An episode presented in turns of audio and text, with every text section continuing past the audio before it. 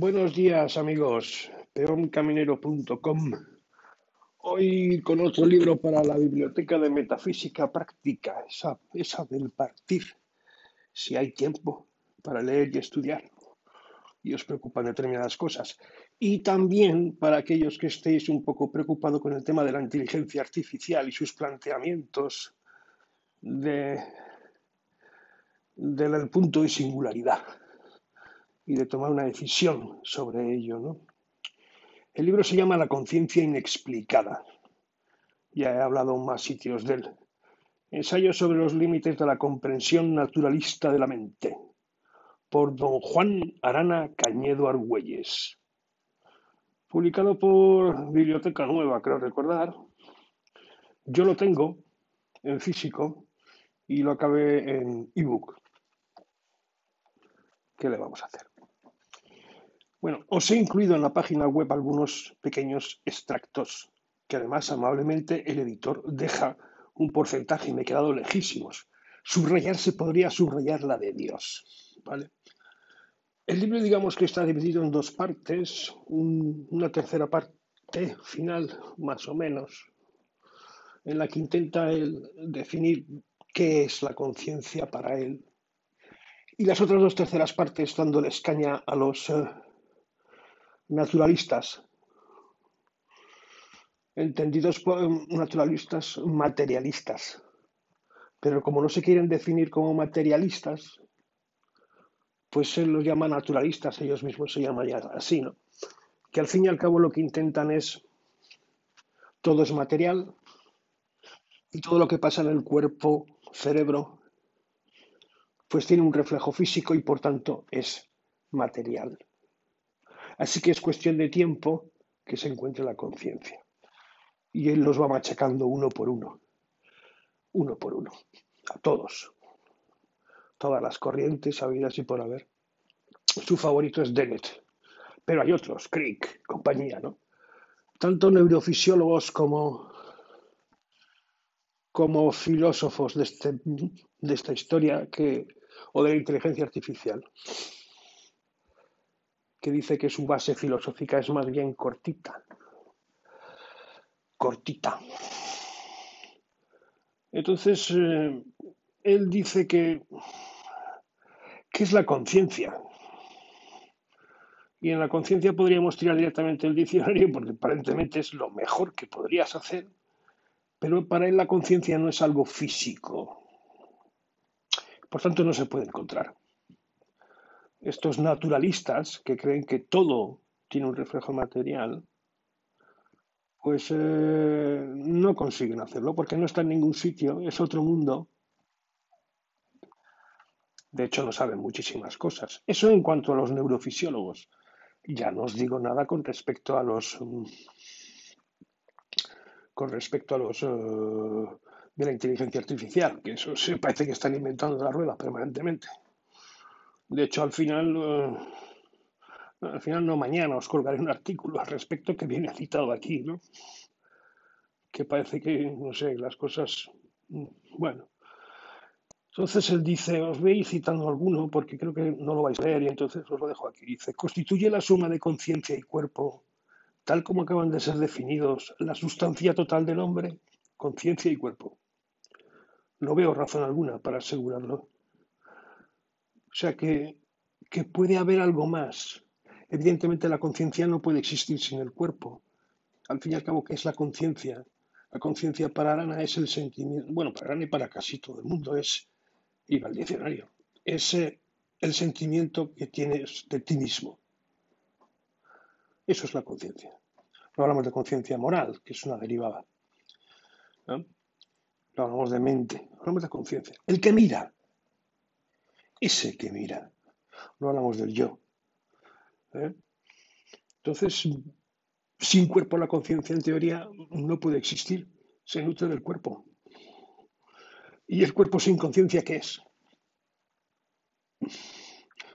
Pues otra cosa, ¿no? Conciencia alude a la dimensión autotransparente de la vida física, en virtud de la cual el sujeto pensante se convierte en espectador activo de sí mismo. lo que le da pie a verse como protagonista y responsable de sus actos.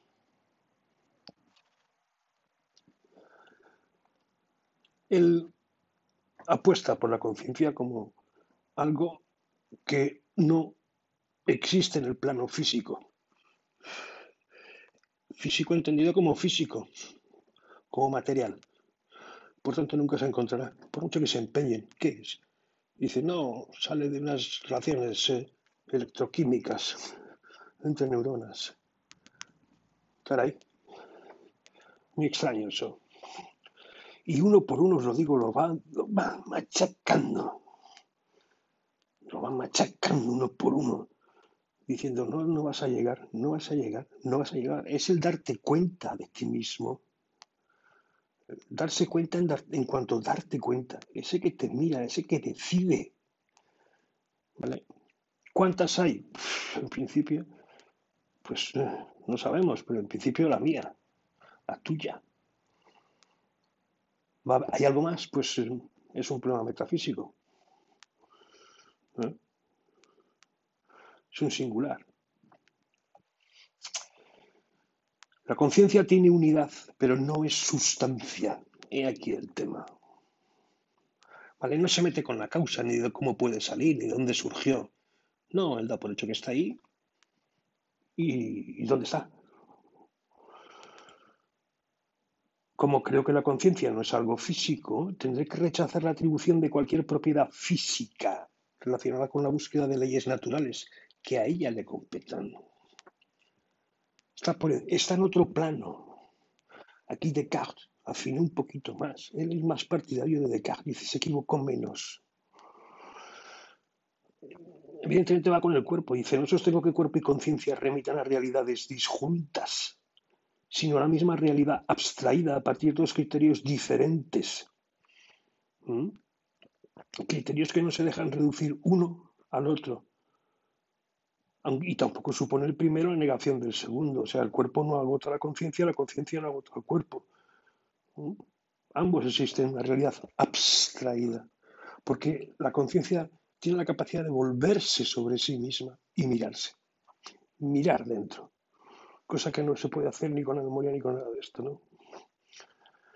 Dice, realidad hombre no tiene por qué ser identificada con la simple suma de cuerpo o conciencia, ni que la parte de la realidad humana que conceptualmente separamos al considerar su conciencia no tenga nada que ver con la parte corpórea.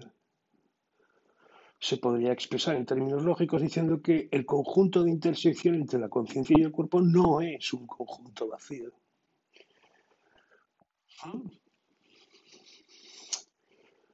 Algo de la conciencia puede estar sometida evidentemente al cuerpo, como el cuerpo está sometido a algo de la conciencia. ¿Por qué? Porque el cuerpo recibe instrucciones de la conciencia, como instrumento cognitivo más allá de la mente. La mente. La mente. Termina diciendo, la conciencia y el resto de lo que constituye la realidad del hombre, cuerpo, organismo o lo que sea, porque nadie lo define de verdad, no se relacionan entre sí como dos sustancias diferentes, sino como aspectos o dimensiones de una realidad única, al menos. Y remata. Conciencia no quiere decir alma, espíritu ni cualquier otra noción parecida, aunque tenga rasgos que la aproximan a ellas, sino de modo paralelo aquellos aspectos de la realidad humana que conseguimos atrapar cuando prescindimos de todo lo que no sea el mundo interior de representaciones autotransparentes. Eso que genera la mente. No veo problema alguno para que ambas cosas correspondan a una única sustancia. Cuerpo conciencia, todas ellas, alma, espíritu, ni que estén estrechísimamente abrazadas y conectadas a través de múltiples lazos. Que haya más cosas, pero si lo que estás buscando es la, conciencia, lo que mueve, el, hombrecito ese que mueve todo, que no es la mente, pues la mente es pensante, es razón, pues no lo vas a encontrar. Porque no es físico. Ese es el problema de los naturalistas, ya os digo, los, a los materialistas, y es que nos desmonta uno por uno en todos sus argumentos autor por autor. ¿no? Sea, no creo que vayamos a llegar nunca que una máquina, una máquina, defíneme máquina. ¿Qué entiendes que el hombre es una máquina de carne y hueso? Pues defíneme máquina. Nadie explica lo que es una máquina. Yo es un libro que recomiendo, hay que leerlo poquito a poco. Se puede leer fácil, no, no muy problemáticamente. De verdad, tiene un lenguaje a veces bueno, no está mal, pero no tiene un nivelazo de decir me pierdo. ¿Eh? Me pierdo. No, no lo tiene. Así que lo recomiendo bien en ebook o bien lo compráis físicamente, como queráis. Yo lo recomiendo si tenéis tiempo para pensar en esto y esto os preocupa. Y esto os... Nada más. Venga, un saludo y hasta luego.